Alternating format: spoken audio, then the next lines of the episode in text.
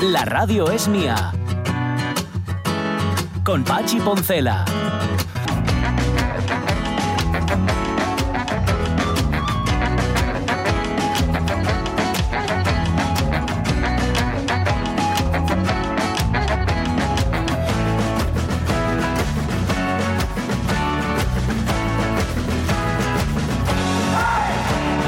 Las 12 y cuarto, ¿qué le pasó a la lavadora?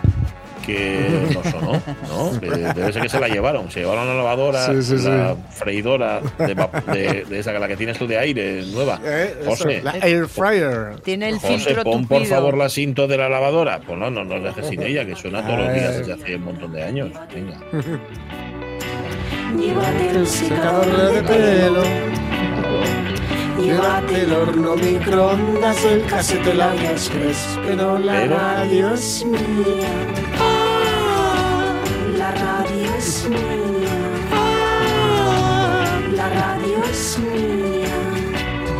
Quédate con todo lo demás. Oye, Esta sí, genialidad la firman, eh, yo que hace mucho que no lo decimos aquí en la radio mía, la firman Mar Álvarez y Sí, Pedro Pedro Gil. Músicas desastre. y si te puedes dejar el casete con la radio, mejor. Sí. El radiocasete, sí. que era lo que era. Oh, tiempos Sí, aquellos. sí. Eh, Alguna vez, hace no, no mucho de esto, Mm. escuché que en algún momento volvería el radiocassette. Se está retrasando. Sí. Ya. Mm, ¿Sabes? Porque lo mismo que el vinilo sí que cobra nueva vida, nuevas energías, yo creo que el casete no, no sé. Bueno, Ah, está complicado. Estarán estudiando el mercado. Está complicado, está complicado. Sí. yo os es que era contaba- muy poco No operativo, lo ¿eh? veo. No lo sí, veo. Yo sí, no lo poco operativo, sí. Que el radiocasete de mi casa funcionaba con monedas. Sí. Sí, es verdad, pero ¿era por qué? Porque teníais una tecla mal. ¿Cómo era? Exacto. Ah, había una claro. tecla que estaba estropeada y había que Había que engancharla ahí con ahí. dos pesetinas. Que de vez en cuando se colaba una. Claro. La verdad es que, teníais ahí es, como una es que ya digo que muy, muy poco operativo y se estropeaba muy rápido. Muy ¿eh? rápido, sí. Uf, Sí, sí, era muy delicado. tenía- era muy mal Práctico, tomado. práctico no La piel muy práctico. fina tenían los Y radiocassettes. cuando tu casete de ese de me muero por él y por eso lo tengo vuelta y vuelta en Mm, perra, sí, sí, te sí, decías, sí. ¡ay, se lo está Sí, sí, sí. comiendo! Y, ahí- y el Vic. Ahora, venga, a funcionar. Y Eso, eso, sí, señor. Em, bueno, pues nada, que no va a volver, seguramente, pero nosotros, por si acaso, ahí lo dejamos, por si acaso vuelve, porque alguien va, en algún momento, alguien nos va a decir que la calidad del sonido que ofrecía el casete, fijo, ¿eh? Pues esto, esto ya lo veréis. Seguro. Bueno, Seguro. años luz. Fíjate años que luz. yo, re- releyendo como estoy el del sonido de los Beatles, de Geoff, eh, Geoff Emerick, eh, habla de This Boy, una canción muy bonita que se grabó como cara B de I Wanna Hold Your Hand. Sí. Que igual suena This Boy. Es bon- preciosa, se graba con las tres voces de ellos, el bajo y, una- y un poquito de guitarra. Pues que hay un corte, porque había un solo de guitarra, pero no le gustaba a George Martin, y hay un corte. Entonces eh, le mandan grabar a Lennon una parte de vocal él solo y se pone la canción. Y, esa- y ahí hubo, di- digamos que se, se hizo un corta y pega, ¿no? Ajá. Y que Geoff Emerick dice que se nota en el CD, pero no en el vinilo. Con lo cual, para que Ah. veáis, los formatos sí que tienen su aquel. El, CD, él nota el corte, o sea, dice que se puede notar muy bien el corte, pero el vinilo no. Ah. Pues fíjate, Cosas. qué cosa curiosa. Sí, sí. Ya. Pues nada. em, Eh, Perdón, perdón, mm, lo- el último apunte, perdón. Ah, Eh, ah, que ah. es que lo comentaba el otro día, que por lo visto hay una, una peli nueva que Ujú. habla sobre Ah, sí, todo el asunto de los Beatles Epstein. del, Sí, otro, sí. del mes pasado. Sí, sí, sí. Y a mí me chocaba porque no hemos Sí, ha oído tenido, mucho, ha ¿no? tenido poca, poca repercusión, sí, la verdad. Sobre Vale, Brian Epstein, nada menos. Sobre Sí. Brian Epstein, sobre el manager. Sí, sí, sí, sí, exacto, Pues esa la quiero ver yo. Sí, sí, sí. Eh, me parece que se llama la peli, y lo digo de memoria, Midas Man. 哼哼。Ah, vale, vale. Pero es Pues del na- mes pasado. La, Sí, sí. la voy a buscar. Sí, la voy a sí, sí, buscar sí. eh, afanosamente. Ah, por cierto, estuve viendo. Mira, ya que otro por cierto. Más, pero el último ya, ¿eh? que, que si no, Sí, luego no nos sí, da tiempo y tenemos que ir con Leonora Carrington Ah, sí. y tenemos que escuchar a Lucía López Santos y tenemos que acabar con Lilian de Celis Eso es. en- en- y tenemos que ir a la Plaza del Mundo. Bueno, ¿Eh? em, estuve viendo todo a la vez en todas partes. Ay, ¿qué Ah. tal? La, la tengo ahí pen- Llegué pendiente. al minuto 36. Mejor dicho, llegamos al minuto 36. Sí. Sí. No hubo más. A mí tampoco Pero cuando te digo llegamos, digo tres eh, cabezas distintas viendo Ya, seis ojos eh, Ya, con apetencias distintas, que nos gustan Mm. cosas distintas. Uno Ya. de 17 y los otros Mm. una- de una edad un poco más madurita. No hubo manera. No hubo manera, Sí. ¿eh? No hubo manera. O sea, no hubo manera porque en, Mm. en 36 minutos todavía estaban empezando. Y eso a mí me ofende muchísimo. O sea, en, en 36 minutos que tengan que explicártelo todo y que tarden Sí. 36 minutos cuando supuestamente Sí, sí. además te han alborotado la cabeza metiéndote Mm. personajes, cosas, situaciones, pum, pum, pum. Sí, a Yo, mí eso tampoco. A mí me parece. un- Eso, o sea, la- no lo he visto, ¿eh? no la he visto aún. La, la tengo ahí mm, para ver y tengo muchas ganas de verla, además. Pero. Eso es lo peor, que tengas muchas ganas. ya Pero ya lo que me estáis contando, porque eso es, eso es mal trabajo de guion, de ¿Cómo será, dirección. ¿cómo Sí. será que yo la había visto y no lo sabía? Ah, sí. Sí, te lo digo, Ah, sí. porque vi esa peli en casa de una amiga y luego decían, ah, la peli de tal. Digo, no, no, no, ¿cómo que no? Si la viste en mi casa. Tenía tal imagen distinta de lo que cabía esperarme Sí, de sí, ella sí, sí, sí. que no las Ya. asociaba. Fíjate. A pesar de Jamie Lee Curtis, que. Ya, Sí, ya, eso sí, Eso poderío sí, tremendo. sí, Pero- sí, y, sí, y sí, que, y a mí me gustó mucho, los 36 minutos que vi, el, me encantó Tapón. Me Hombre. gustó Sí, mucho el. sí. el- Bueno, ahí, se- el- ahí se llevó el Oscar. Sí. Se llevó el Oscar el hombre. Pero creí que Se era Sin Chan. Bueno, no se llama Sin Sin Chan, Chan. pero yo lo resumo así que nunca me acuerdo. Sí, Shin-chan. Entiendo, o sea, Sin-Chan no te refieres al personaje japonés. No, hombre, A Shinosuke. Al que pelea. Sí, sí, sí. no sé ¿Cómo Eh, se llama? Bueno, Este, ese. Bruce Lee.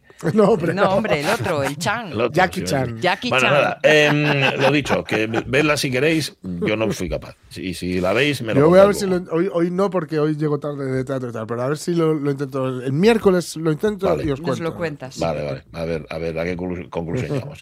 Hoy estábamos completando a Lilian de Celis Sí, y estábamos diciendo sí, sí, sí. que en el 94 recibió el homenaje del Festival de Cine de Gijón y en el año 2005, y esto lo promovió la Filmoteca de Asturias mm, eh, a los mandos eh, Bonifacio Lorenzo, celebró un ciclo de cine Lilian de Celis, una estrella musical. Mm. Eh, título también del documental que se estrenó para la ocasión allá en Ujú. 2005.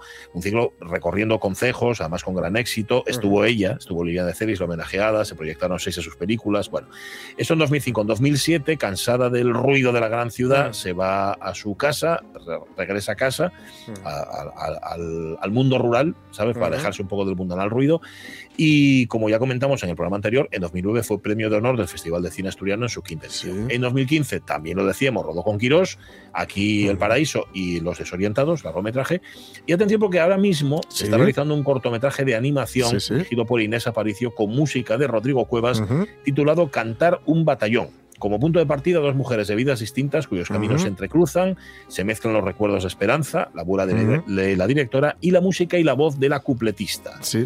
Dice Es Ramón y nosotros también, que es- esperemos que llegue a buen puerto y que pronto lo Sí, podamos sí. Os, os puedo asegurar ¿eh? que está en producción Ay, porque bien. justo en directo, mientras estábamos hablando de ella, pues me escribió una amiga, Coral, y me manda eh, el, el- ahí el trabajo en progreso, ¿no? El work in progress. Sí, Dice, oye, que qué casualidad que os, os estoy escuchando en el programa fíjate. y estoy trabajando en el, en el- va a ser un corto, cantar Ujú. un batallón. sobre- Sí. va- tiene, eh, digamos que la base está la, la- canción Batallón de Modistillas. Mm. La directora es Inés Aparicio. Y efectivamente, bueno, me ha mandado aquí la sinopsis y todo, porque se va a Ajá. estrenar en Fix, el, Fíjate. el próximo Festival de Cine. Y sí, es un poco lo que nos cuenta, ¿no? La- el- el- lo que nos, lo que habíamos comentado, ¿no? Sí, sí, sí, sí. Sí, sí. Pues mira tú, mira tú por dónde. Así Sí. que nada, estupendo, confirmado. Confirmado que sale Ramón. confirmamos que va para adelante y nos alegramos. Quédate tranquila, sí, señor. Bueno, 12 y 23 minutos de la mañana, Lilian de Ciris que hoy ha protagonizado nuestra historia pequeñina del cine, pero hay que mirar al futuro. Dale.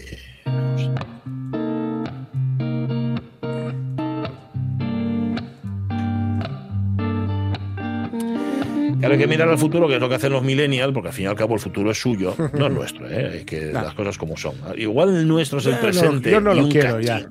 No, yo tampoco. Además que lo administren ellos, No, ¿viste? no. Que se ocupen ellos. de Claro, administrarlo. claro, claro. Claro, pero, pero ojo, porque hoy en su visión de la Plaza del Mundo, eh, Claudia García no puede sustraerse al pasado y a las tradiciones. Dale, José. Esta semana pasada se ha celebrado el Intercampus en mi residencia de estudiantes. El Intercampus es una competición deportiva en la que se enfrentan las dos residencias de Getafe, la mía siendo una de ellas, contra la residencia de Leganés. Es un momento del año muy especial porque las dos resis de Getafe nos odiamos cordialmente, entre comillas, pero logramos llegar a un consenso para enfrentarnos a un enemigo mayor, más comillas, que sería Leganés. Es como la guerra explicada, básicamente. Te alías con alguien que te cae mal, pero porque el otro te cae todavía peor. Ganar la competición significa tener el prestigio de ser la mejor ciudad del sur durante un año, y eso es algo que a cualquiera le pondría orgulloso. Y además, quitando toda la batalla, se conoce a mucha gente y se hace mucha piña con personas con las que en otros casos no tendrías ocasión de relacionarte. Porque el fondo de todo esto es que, aunque pertenezcamos todos a la misma universidad, mi campus es de sociales y humanidades y en el suyo se concentran todas las ingenierías. El típico, hoy es el día de las comillas, odio entre los de letras y los de ciencias pero llevado de una manera sana porque luego salimos todos de fiesta y somos amigos, no de manera politizada como se intenta hacer actualmente. ¿Cómo es eso de que se van a quitar las humanidades y las artes del bachillerato y de la ESO? Hacer filosofía en segundo de bachillerato optativa o quitar horas de lengua e historia son algunas de las ideas que se han barajado entre las paredes del Parlamento cosa que de cierta manera es irónica porque lo que hacen, o se supone que hacen, es debatir conscientemente con ideas elaboradas y basándose en lo que mejor le vendría a la población. ¿Cómo piensan que van a ser los políticos de las nuevas generaciones sin una base, por ejemplo, de filosofía que les enseñe cómo ha avanzado el pensamiento y las ideas hasta las que tenemos en la actualidad? ¿O cómo van a ser capaces de desarrollar un discurso coherente si quieren ser políticos, por ejemplo. Y además de esto, quieren quitar el arte de los estudios. La vida se basa en el arte. Claro que las matemáticas o el conocimiento del medio son importantes, pero sin arte nada de eso tendría sentido. No tendríamos ni museos, ni novelas, poemas o ensayos, ni películas o series, ni obras de teatros o monólogos, ni canciones o conciertos, ni moda, ni siquiera videojuegos. Y si eso no os parece ya demasiado, no tendríamos capacidad creativa ni imaginación. Nos convertiríamos en seres todavía más rutinarios sin ningún estímulo externo que nos alegrase al salir de nuestros trabajos, esos de los que uno quiere olvidarse a ratos por mucho que los disfrute. Por eso, no podemos dejar que las nuevas generaciones se queden atrapadas dentro de la caverna como temía ya Platón, sino que tenemos que seguir creando arte y disfrutando de él. Y además hay que acabar con esa polémica de si las ciencias son mejores que las humanidades. No hace falta competir por ello. Esto no es una guerra, como decía antes. Ambas son compatibles. Pero bueno, yo por si acaso esto se pone más feo aún, competí y gané. Que nunca se sabe con esta gente de ciencias. ¡Viva Getafe! Está bien, está bien el, ¿eh? el, el final, gane. Lo cual ahora pueden vanagloriarse de eso.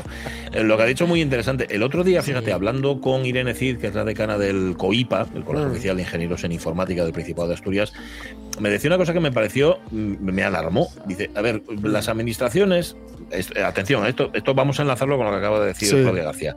Las administraciones no contratan a ingenieros informáticos para, en general, ¿eh? Para llevar sus sistemas informáticos, sino No. que, bueno, pues lo hacen con los cuñados, eh, Mm. por resumiendo Sí. mucho. Sí, sí, es decir, no contratan a un profesional de Mm. esto. Claro, esto, y atención a la deriva que hacía Irene Cid, se nota en general en todo el sistema. Mm. Si a ti no te preocupa eh, en este caso la ingeniería informática, ¿cómo vas a fomentar en los planes de estudio la ingeniería informática? Bueno, pues esto aplíquese al arte, a la filosofía, a dar- no, no sé, yo creo que los políticos, hay políticos que leen muy pocos libros, me da la impresión, y que Mm. encima presumen de leer pocos libros, Sí. que no van mucho al teatro, que de filosofía andan un poco cortos Sí. y que de lengua pues Yo- ya, los, ya ya- los escucháis como hablan. Sí, Claro, yo- eso evidentemente no se puede llevar ni a los planes de estudio ni a nada, ¿por qué? Porque la clase política no cree en estas cosas. Claro. Yo es que eh, decíamos antes de insuflarle ética a la tecnología. Eh, y es que hay que insuflarle esas materias que se han ido arri- arrinconando. Ojo, que eso, esto no, no es una casualidad. Que historia, filosofía. Ah, no, no, y sus no. derivados Claro. se hayan ido ar- arrinconando no es una casualidad. Se, se trata de desarmar al- a, la, a la población. Se trata de quitarte la posibilidad de tener argumentarios. Porque Claro. esas, esas, esas asignaturas, eh, de algún modo, o camufladas con otro nombre, seguramente se den en másteres de, de 10.000 y 15.000 euros a quienes puedan acceder a ellos, ¿no? Para quienes puedan acceder a ellos.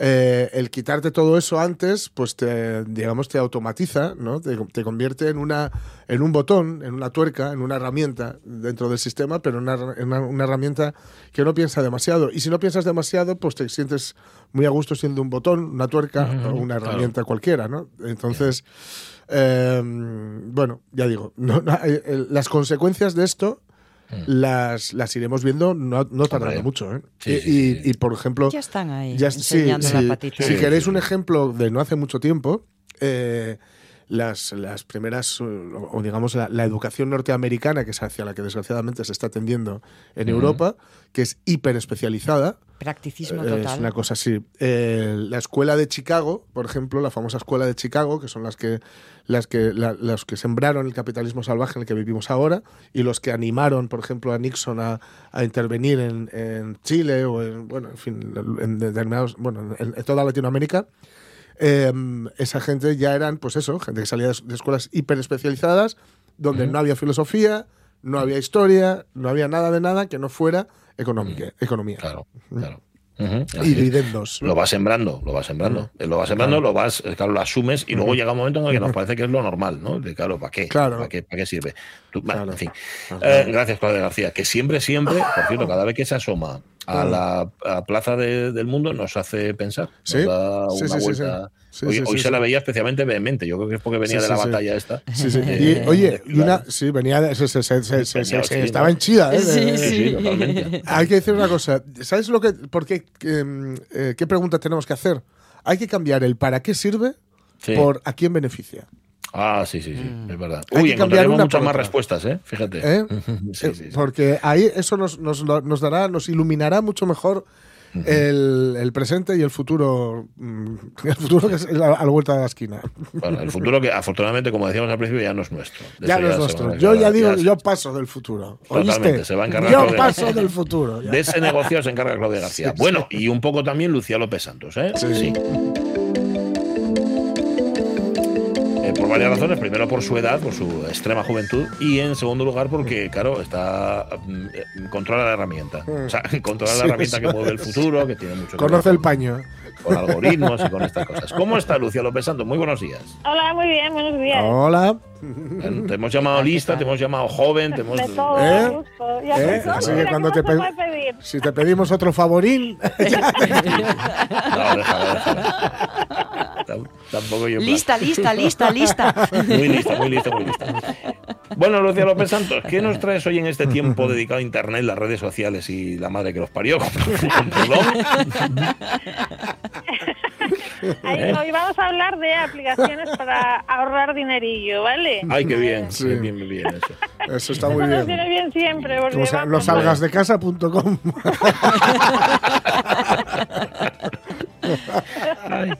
Bueno, otra. La otra app es pasa frío, otra app es pasa calor, Sí. otra app es comer está sobrevalorado. No, hombre, No, no, dale, dale, dale. No, son sobre todo eh, aplicaciones que nos van a servir para hacer la compra, ¿no? La compra del día a día de alimentación Ah, y droguería bien. principalmente, ¿vale? Entonces, bueno, la primera se llama Find It, que es, bueno, búscalo en inglés, ¿no? Y, Sí. Y nada, esta aplicación sí que es verdad que hay que tener en cuenta que tenemos que tener Android, no vale para iPhone, ¿vale? Mm. Pero bueno, eh, traigo otras que sí valen para los dos. Sin embargo, esta, pues bueno, está bastante bien porque, bueno, de momento lo que podemos hacer es crear listas con los Mm. productos que más nos gusten y entonces compara todos los productos de los supermercados online, ¿vale?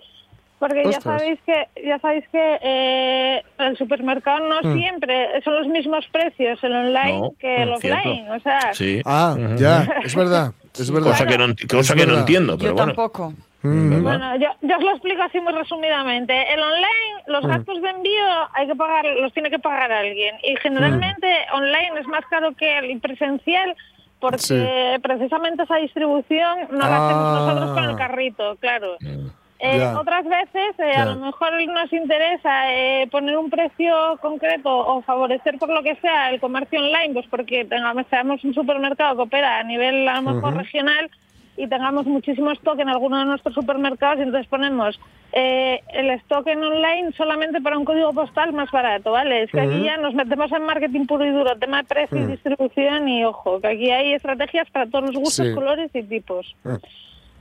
Bueno, entonces, eh, el Find It. Eh, find it. Eh, esta, nada, hacemos listas y ponemos el producto que queremos buscar y nos va sacando todo el listado de precios de Internet, ¿vale? Luego podemos encontrar otra aplicación que se llama Soy Super. Esta me parece realmente graciosa porque, bueno, el logotipo es como el logo de Superman y dentro pone Sí. el Soy, ¿no? Ostras, Soy bueno. super. Tu supermercado online. Dice aquí. Lo Exacto. acabo de, de entrar. Vale. Entonces, bueno, eh, esto lo mismo, ¿no? Se, pasa, se basa un poco en el funcionamiento similar al que veíamos antes, lo que pasa que aquí compara 12 supermercados y 150.000 referencias.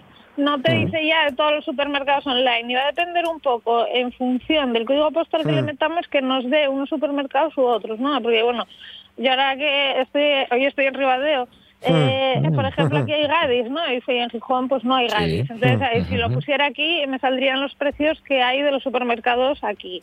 Entonces, bueno, eh, está bien y además tiene una cosa bastante interesante y es que cuando estás en el supermercado, pues le, si le damos acceso a la cámara de fotos, podemos hacerle una imagen al código de barras para que nos compare ese precio que estamos viendo en directo en el supermercado Ah. con otros supermercados. Ah, pues eso es muy interesante, eso me Sí. parece que está muy bien. Obvio, a ver, tampoco si estás en un supermercado, vas a ir corriendo al otro supermercado a comprarlo, pero igual no lo compras y esperas a ir al otro en otro momento. Claro, ¿No? Puede ahora ser. que tengo que comprar muchos pañales, eh, Bien.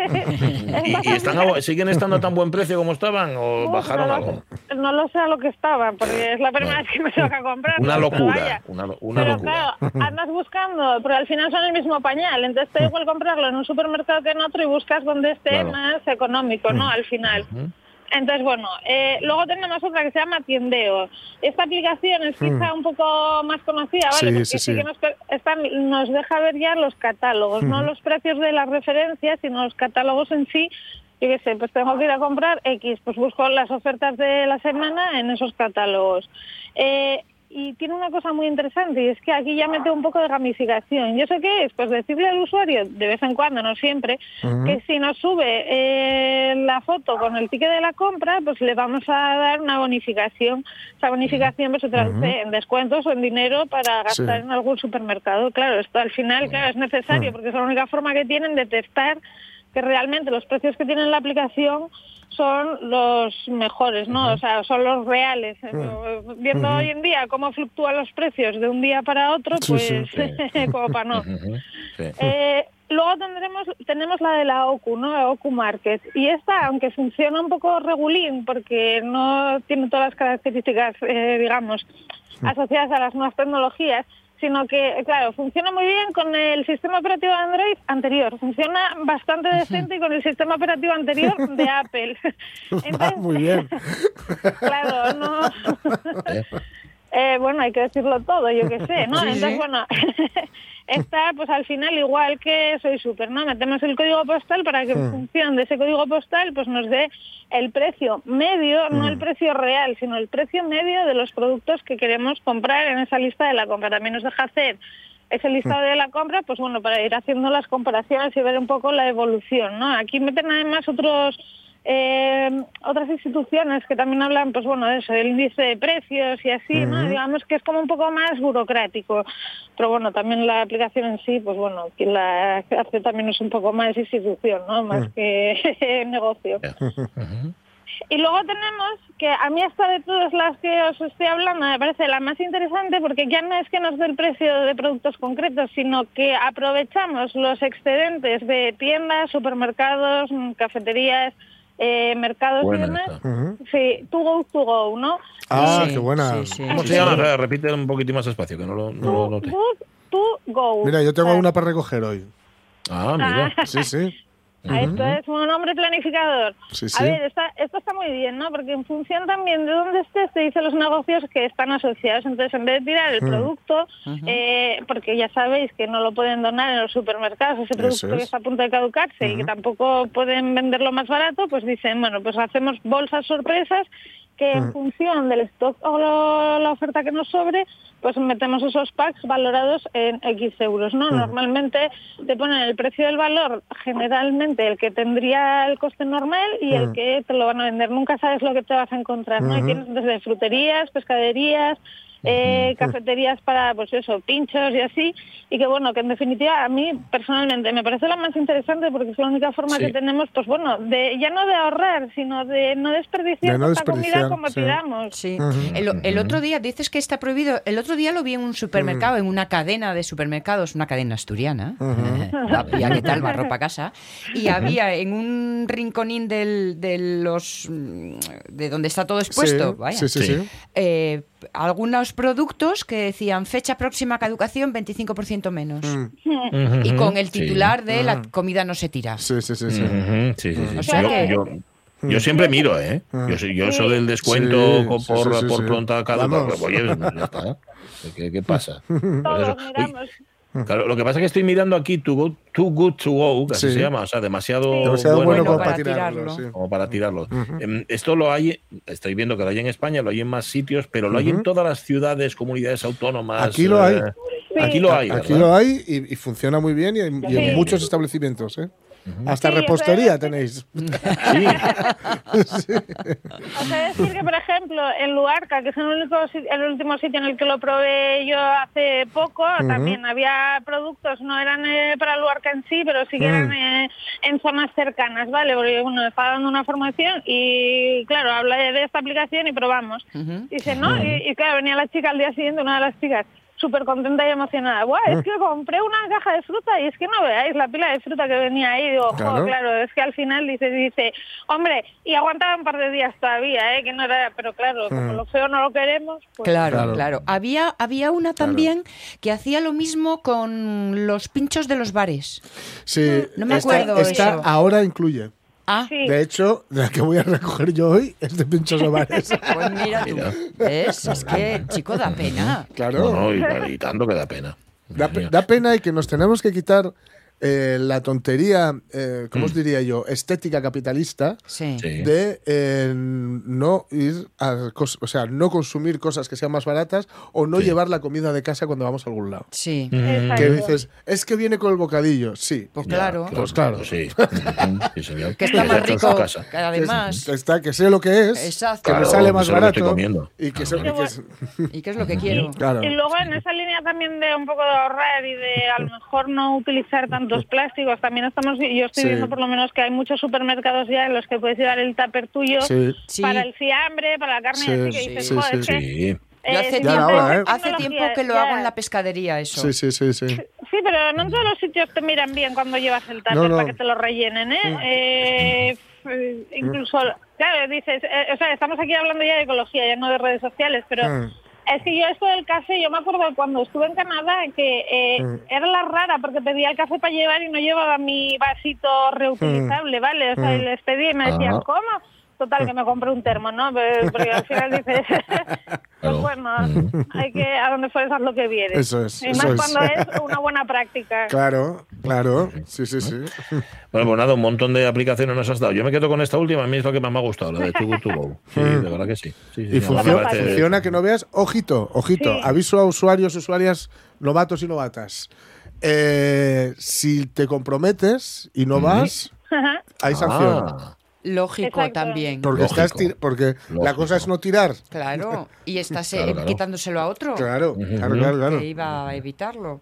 Y también, ah, y también, bueno, que hay mucha gente que la descarta, es que eh, también es necesario meter la tarjeta de crédito Sí. antes de hacer ninguna compra, Claro, ¿vale? Porque claro. hay gente que lo desecha y dice, uh, ¿esto qué pasa? Sí, pero- No pasa nada, hay que meterla porque hay que Hay que me- pagarlo antes claro. de ir al establecimiento. Claro, Lógicamente. claro, Claro, no claro, tiene más. Si, lo mata, si la metes para pagar el parking pre Claro, tal, también la puedes claro, meter es que es- eso. Es que luego, claro, eso, no, no, es que no tiene más. Una O sea, No, no, no, está claro. no tiene más.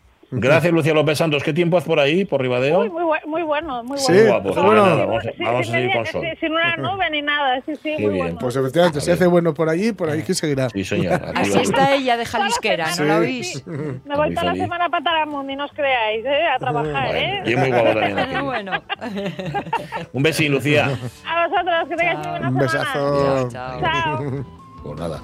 Oye, me lo voy a apuntar ya. De hecho, me la voy es que estoy viendo además la cantidad to de go. Comercios, una- hay de una establecimientos. cantidad, hay supermercados, good o sea, más grande, más pequeño.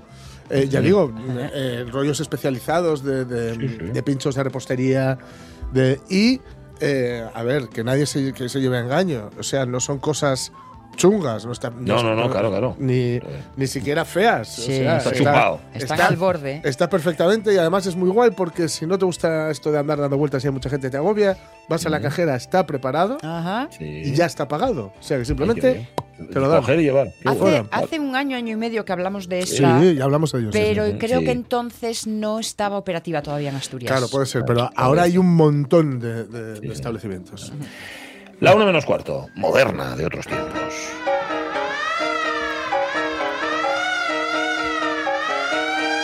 ¿Cómo estás, Carlota Peña? Muy buenos días. Pues muy bien, aquí Buenas. fantásticamente. Un placer, un placer tenerte aquí de nuevo. A ver, una historia tan original, tan rica como la de Leonora Carrington, no se puede contar así toda seguida. Tiene, tiene, necesita, digamos, de- sí, tiempos dilatados para poder asumirla. Es por esa razón, y no porque se escaquee, Efectivamente. vamos a aclararlo, por lo que Carlos La Peña nos la está contando a saltos, ¿sabes? Para que podamos recrearnos en cada una, eh, bueno, en cada una de las rebeliones de Leonora contra lo que se esperaba de ella. A ver, hoy entramos en el tercer capítulo. Mm, por resumir, en el primero abordamos la infancia de nuestra moderna en la mansión neogótica de Crookhey Hall, donde aparecieron algunos de los elementos que, Carlos, ya van a marcar la obra y la personalidad de Leonora Carrington. ¿verdad? Sí, vamos, ella misma lo resumía eh, esto con una pregunta, ¿no? ¿Crees que alguien puede escapar a su propia infancia?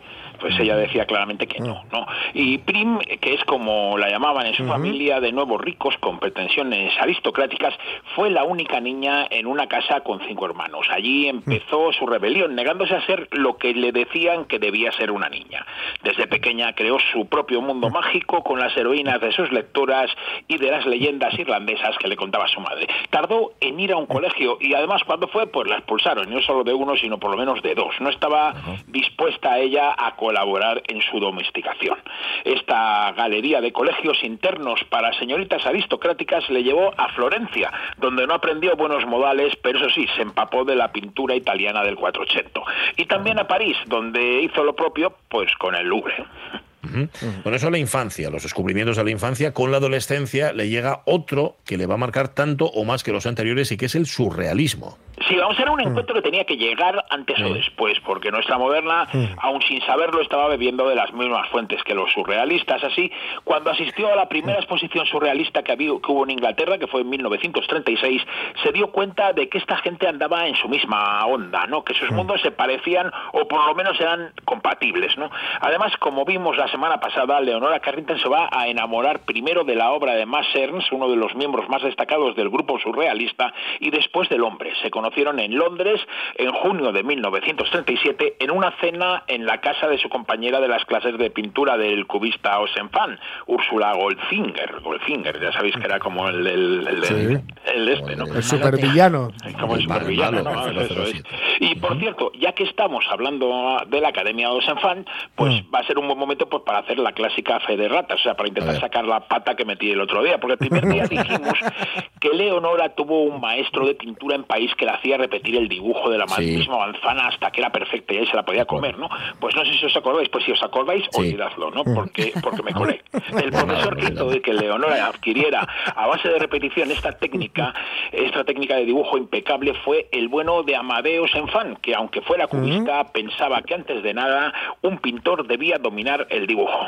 Bueno, pues ya sacada la pata, a ver cuándo- hasta cuándo, pues vamos a seguir con la cena en casa de Goldfinger. El flechazo entre la joven morena de 20 años y el hombre casado alemán de pelo blanco y 46 años, una edad suficiente para ser su padre, fue instantáneo. Y durante los próximos meses la pareja no se separará, algo que irritará muchísimo a Harrington Carrington, a Harold Carrington, el padre de nuestra moderna, que denunció a Max Ernst a la policía por los senos de su arte. La amenaza Madre era muy grave porque el padre de Leonora era rico, era influyente y además era bastante mafiosillo, como decía ella, ¿no? Además, la expulsión de Max Ernst del Reino Unido supondría entregarlo a la Alemania de Hitler, donde los surrealistas pues no eran muy queridos.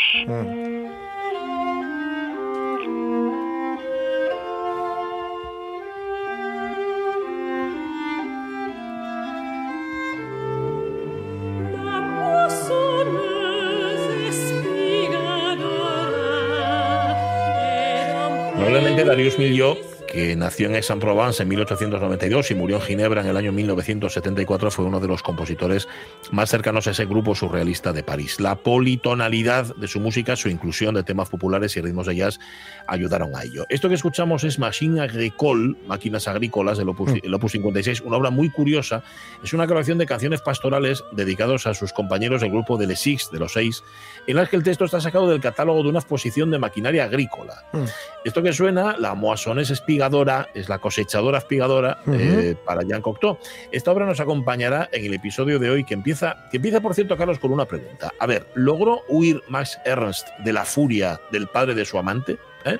Bueno, pues afortunadamente el asunto llegó al crítico y coleccionista Roland Penrose, que era, si os acordáis, el amigo y anfitrión de Max Ernst en, en Londres.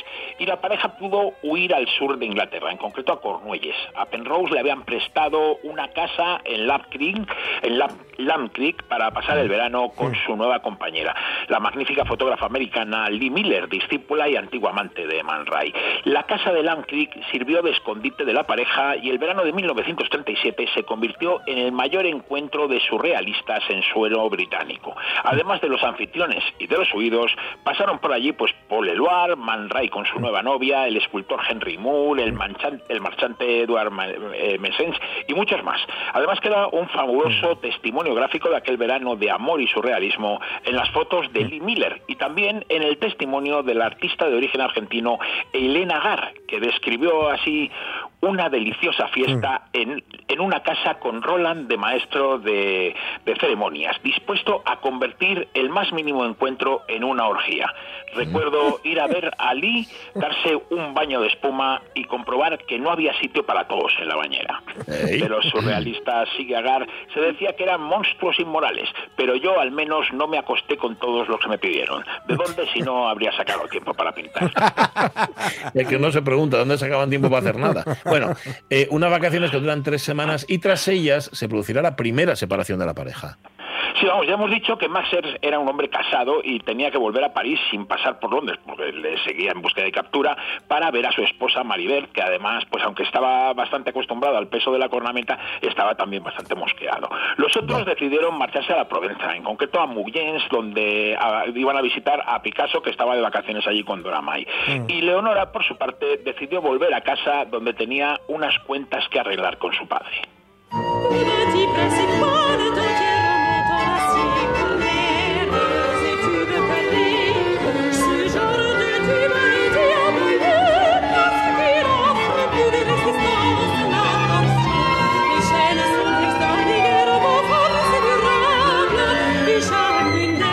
La cosechadora, lo que escuchábamos, ahora escuchamos la lieuse, es decir, la empacadora, una canción pastoral que Darius Millo, el autor, le dedicó a su compañero Francis Poulenc, compañero de grupo, de creadores. Lejos de buscar empatar a nadie, Millo, que estaba fascinado por la evolución de la maquinaria agrícola, lo que quería era cantar al campo, claro, hacerlo desde la modernidad, como otros habían cantado a la cosecha o a la vendimia en otros tiempos.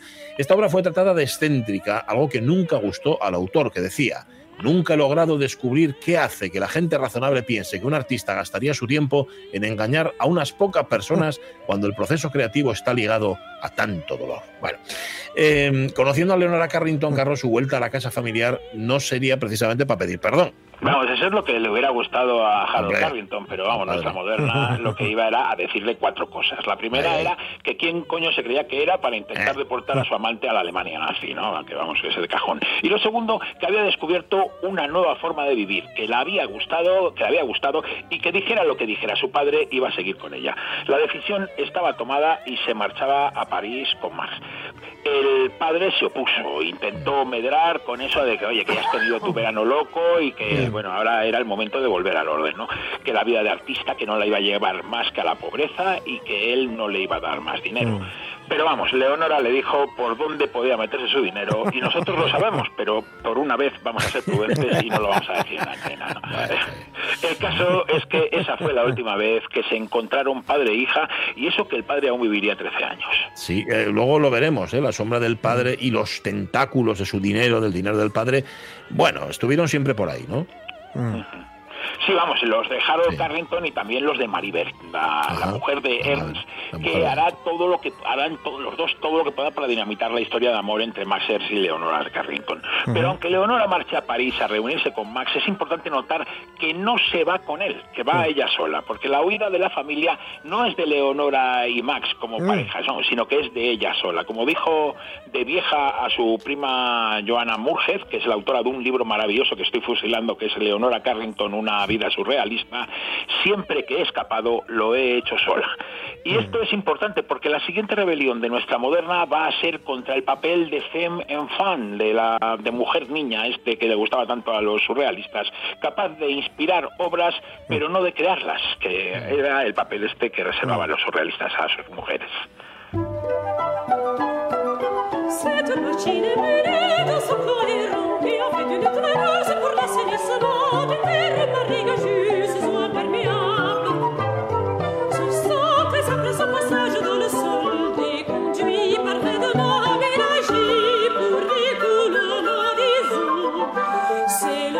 Canciones pastorales, pero como explicaba antes Carola Peña, no desde el punto de vista de cómo se contaba antes el campo y las faenas agrícolas, sino desde el punto de vista moderno. Eh, esta excavadora drenadora, que es como se llama esta canción, La Fouilleuse Dreneuse, él se la dedicó a su colega, también compositor, Georges Soric. No lo dijimos todavía, pero Machine Agricole, este ciclo de seis canciones pastorales para soprano y siete instrumentos, fue escrito en el año 1919. Decíamos que la letra de las canciones viene del catálogo de una feria de tractores a la que Emilio acudió en el año 13 con unas amigas que necesitaban una segadora para su casa de campo en Burdeos. Eh, pese a que se ha hablado mucho de esta obra, hubo que esperar, atención, hasta 2012 para disfrutar de una grabación, esta que está sonando, que es la de la soprano Ulrich Sontag, y el ensamble que dirige Linda Horowitz. Pero bueno, estamos en París con una Leonora Carrington recién llegada que va a aterrizar, Carlos, en el centro del surrealismo. Sí, vamos, nada más llegar, nuestra moderna está cenando en el café de Les Deux Magots con Max Ernst, pero también con André Breton, con Paul Eluard, con Picasso, con Dalí, con Tanguy o con, o con Marcel Duchamp, Duchamp, ¿no? Un grupo muy activo empeñado en cambiar el mundo. Con Max alquila un apartamento en Saint Germain des-Prés, en medio del cogollo surrealista, al, al lado de la casa de Picasso, pero también al lado del café de Flore y también de, pues, de Les Deux Magots, ¿no? Van a ser ocho o nueve meses de gran actividad artística, pero nuestra moderna no tiene conciencia de grupo ni necesidad de etiqueta alguna. Años más tarde dirá que ella estaba allí porque estaba con Max, era su novio, ¿no? Pero no porque perteneciera al grupo surrealista. Nunca tuvo necesidad de encajar, prefería sentirse libre que estar condicionado por lo que dijeran los demás, por muy surrealistas que fueran. Además estaba, pues, lo del machismo, que no estaba dispuesta a pasar y del que los surrealistas no estaban exentos, ¿no? Ella no era novia, ni era musa, ni feminine fan. Ella era una artista. Y así, pues cuando Picasso, o tal vez miró, porque depende de quien cuente la anécdota, que según lo cuenten unos es Picasso y otros es Miró, le mandó a la morenaza inglesa a que fuera por tabaco. Leonora le respondió con un sonoro que vaya tu madre.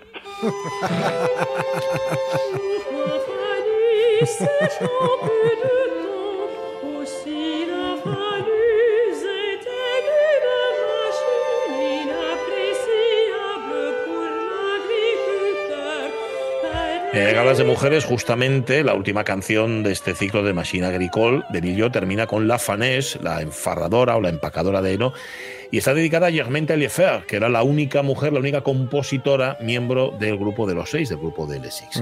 Bueno, en su temporada en París, Leonora Carrington no solamente pinta, sino que también está ahí muy presente en la vida artística. Sí, vamos, a comienzos de, de 1968 participa ya con dos obras, con dos cuadros en la nueva exposición surrealista que se produce en la Galería Beaux-Arts, ¿no? o Bellas Artes, ¿no? Pero, pero no todo es pintura y nuestra moderna continúa escribiendo. Pues bien, este verano va a publicar además su primer relato escrito, ¿no? O sea, publicado, ¿no? Que se llama La Casa del Miedo, del que hace una pequeña edición de 120 ejemplares, vamos, prácticamente un fanzine, ¿no? Con un prólogo e ilustraciones de Maxers, claro, eso ya hace que ya sea un fanzine de estos de los que vale pasta y pasta y mucha pasta, ¿no? Además, pues también venderá su primer cuadro, que se lo venderá ni más ni menos que a Peggy Guggenheim, la gran coleccionista de la época, que había acudido a, a su casa en busca de, de comprar obra de, de Maxers, pero, pero terminó llevándose los caballos de Lord Candlestick de Leonora. Entonces, dice Peggy Guggenheim en sus memorias, Leonora era una desconocida, pero llena de imaginación en línea con el mejor surrealismo y siempre pintaba animales y pájaros. Pero ojo, porque la estancia de Leonora y Max en París se va a complicar bastante, sobre todo por el acoso de Marie Berthe, la segunda esposa del pintor, ¿verdad? Sí, vamos, la historia de Massens con Maribeth tenía muchos paralelismos con la de Leonora. También era pintora, hija de una familia rica y la había conocido cuando ella tenía 20 años. También como Harold Carrington, la familia de Maribeth había conseguido una orden de arresto contra Massens y la, país- la pareja había tenido que huir. El caso es que, que Maribeth llevaba muy mal no solo la separación, sino sobre todo que Max y Leonora no se cortaran a la hora de exhibir su relación en pública. Y se le dedicó a montarles escenas en los cafés, escenas que solían o- concluir con pactos y tapas rotas y en las que en alguna ocasión nuestra moderna también se lió a guantazos. Además, Massens y André Breton se distanciaron mucho dentro del surrealismo por motivos políticos. Así las cosas, París se convierte en un sitio incómodo para la pareja que se irá otra vez al sur, a San Martín de Ardèche, donde con el dinero que le da su madre que la visita a París, comprará una casa de campo casi en ruinas. En los meses siguientes reformarán la casa y la convertirán casi en un museo, en su museo particular. Pero de eso y de lo que se viene encima a nivel europeo, que queda un año para que empiece la Segunda Guerra Mundial, ya hablamos la semana que viene. Bueno. Eh, hay mucho que contar y en efecto, vamos a contarlo de forma pausada. Sí, Eh, sí. No obstante, no falte la semana que viene. Carlos La Peña. No, no, la abrazo. semana que viene estaré. Un abrazo grande. Cuídate. Un abrazo.